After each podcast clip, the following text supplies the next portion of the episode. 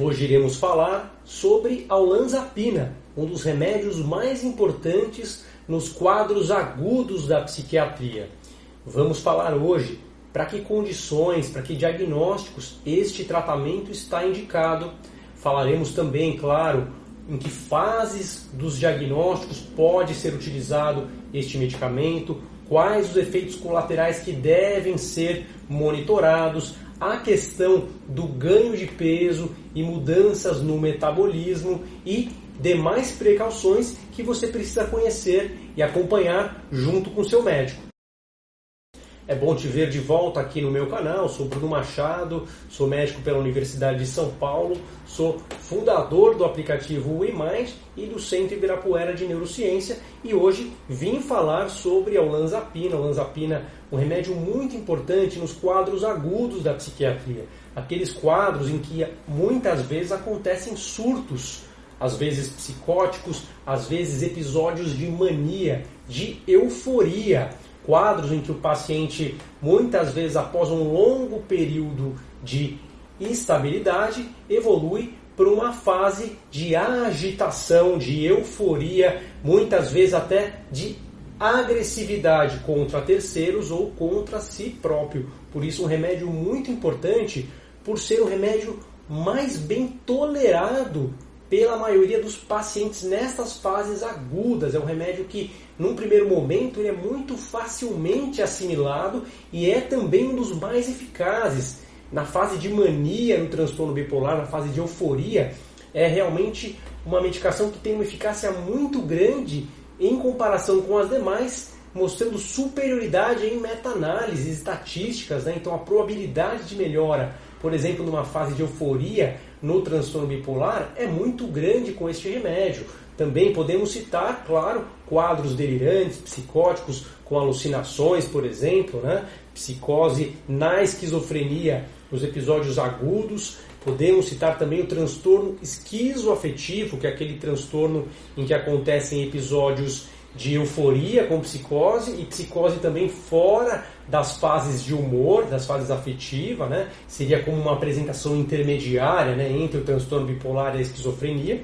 Também nesta condição está muito bem indicado a olanzapina e pode ser utilizada em monoterapia ou em combinação com estabilizadores de humor a critério clínico de acordo com as características de cada paciente. É um remédio que também pode ser utilizado em fase de manutenção.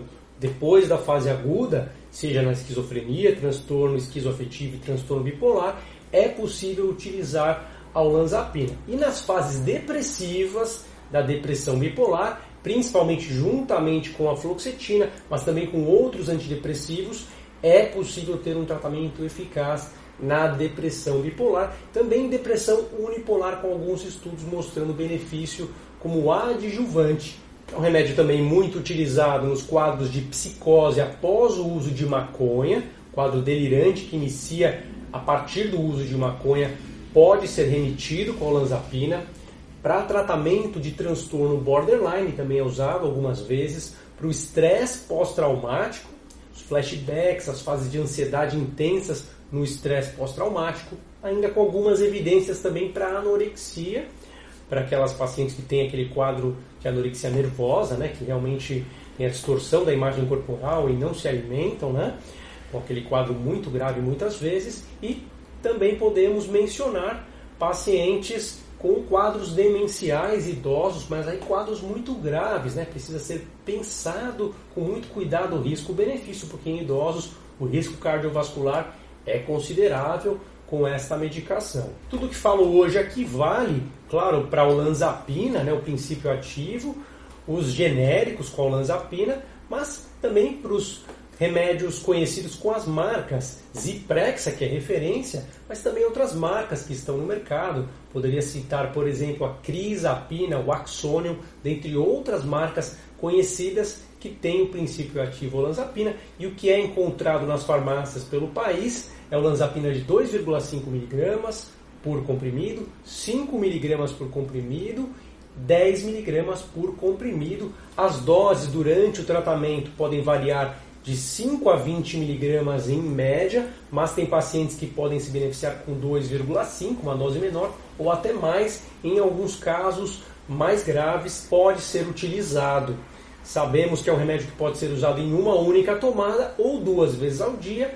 Pode ser usado uma vez por dia, porque a meia-vida dele é em média de 30 horas, né? Então é mais que suficiente uma vez por dia para ter uma estabilidade. No entanto, em alguns casos a gente opta pela divisão da tomada para dar mais conforto ou para equilibrar um pouquinho mais o efeito de sedação quando se objetiva controlar uma agitação.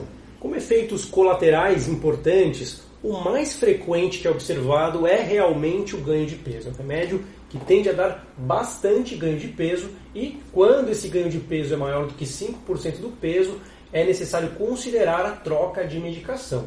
Claro que algumas pessoas conseguem sim se adaptar, outras pessoas precisam fazer o uso por um curto período, depois modificando o tratamento para outras opções. Como é um remédio que traz um efeito bastante interessante no início, muitas vezes é usada essa estratégia de usar a olanzapina por alguns meses e depois modificar para outras estratégias devido à possibilidade de ganhar peso e não só ganhar peso, a questão metabólica, né? mais importante ainda, a questão do colesterol, do LDL, dos triglicérides, da glicemia, né? podendo levar aí para quadros de pré-diabetes, por exemplo, até mesmo diabetes. Se isso não for muito bem cuidado, então tratamento médico sempre muito bem supervisionado é necessário, precisa levar muito a sério. Também monitorar as enzimas hepáticas no início, pode ter um aumento transitório.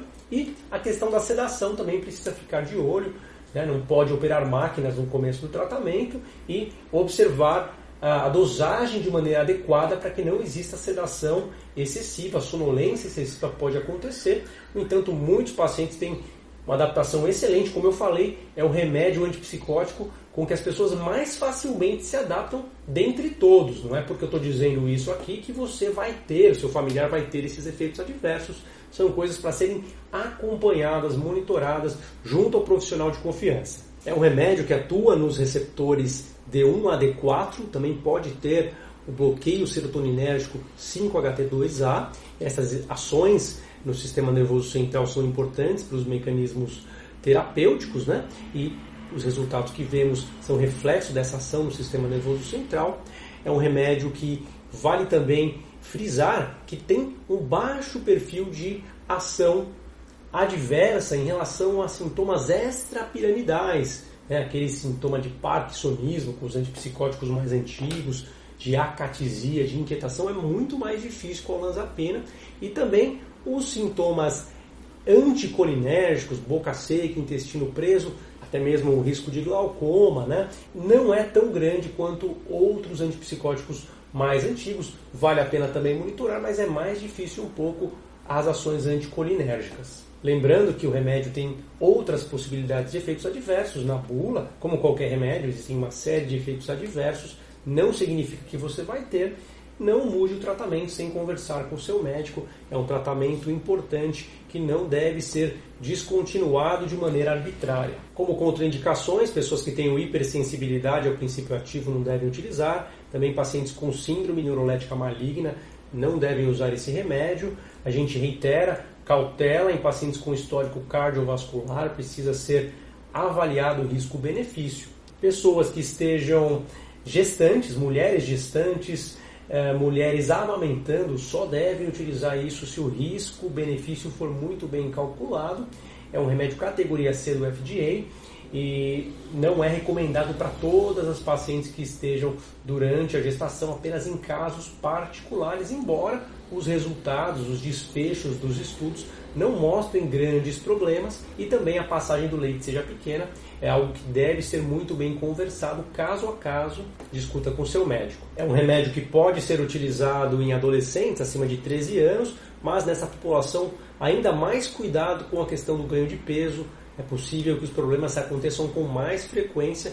Ele é provado, claro, na esquizofrenia e no transtorno bipolar para estes pacientes. Em idosos, a gente recomenda sempre iniciar com doses mais baixas e acompanhar também com muita cautela a questão cardiovascular. Lembrando que esse é um vídeo educativo e o propósito aqui não é que ninguém venha a se automedicar. Se você gosta do canal, não deixa de seguir, compartilhe o vídeo com alguém de quem você gosta, curta, deixa aqui o seu depoimento, o seu comentário e a gente se vê no próximo vídeo.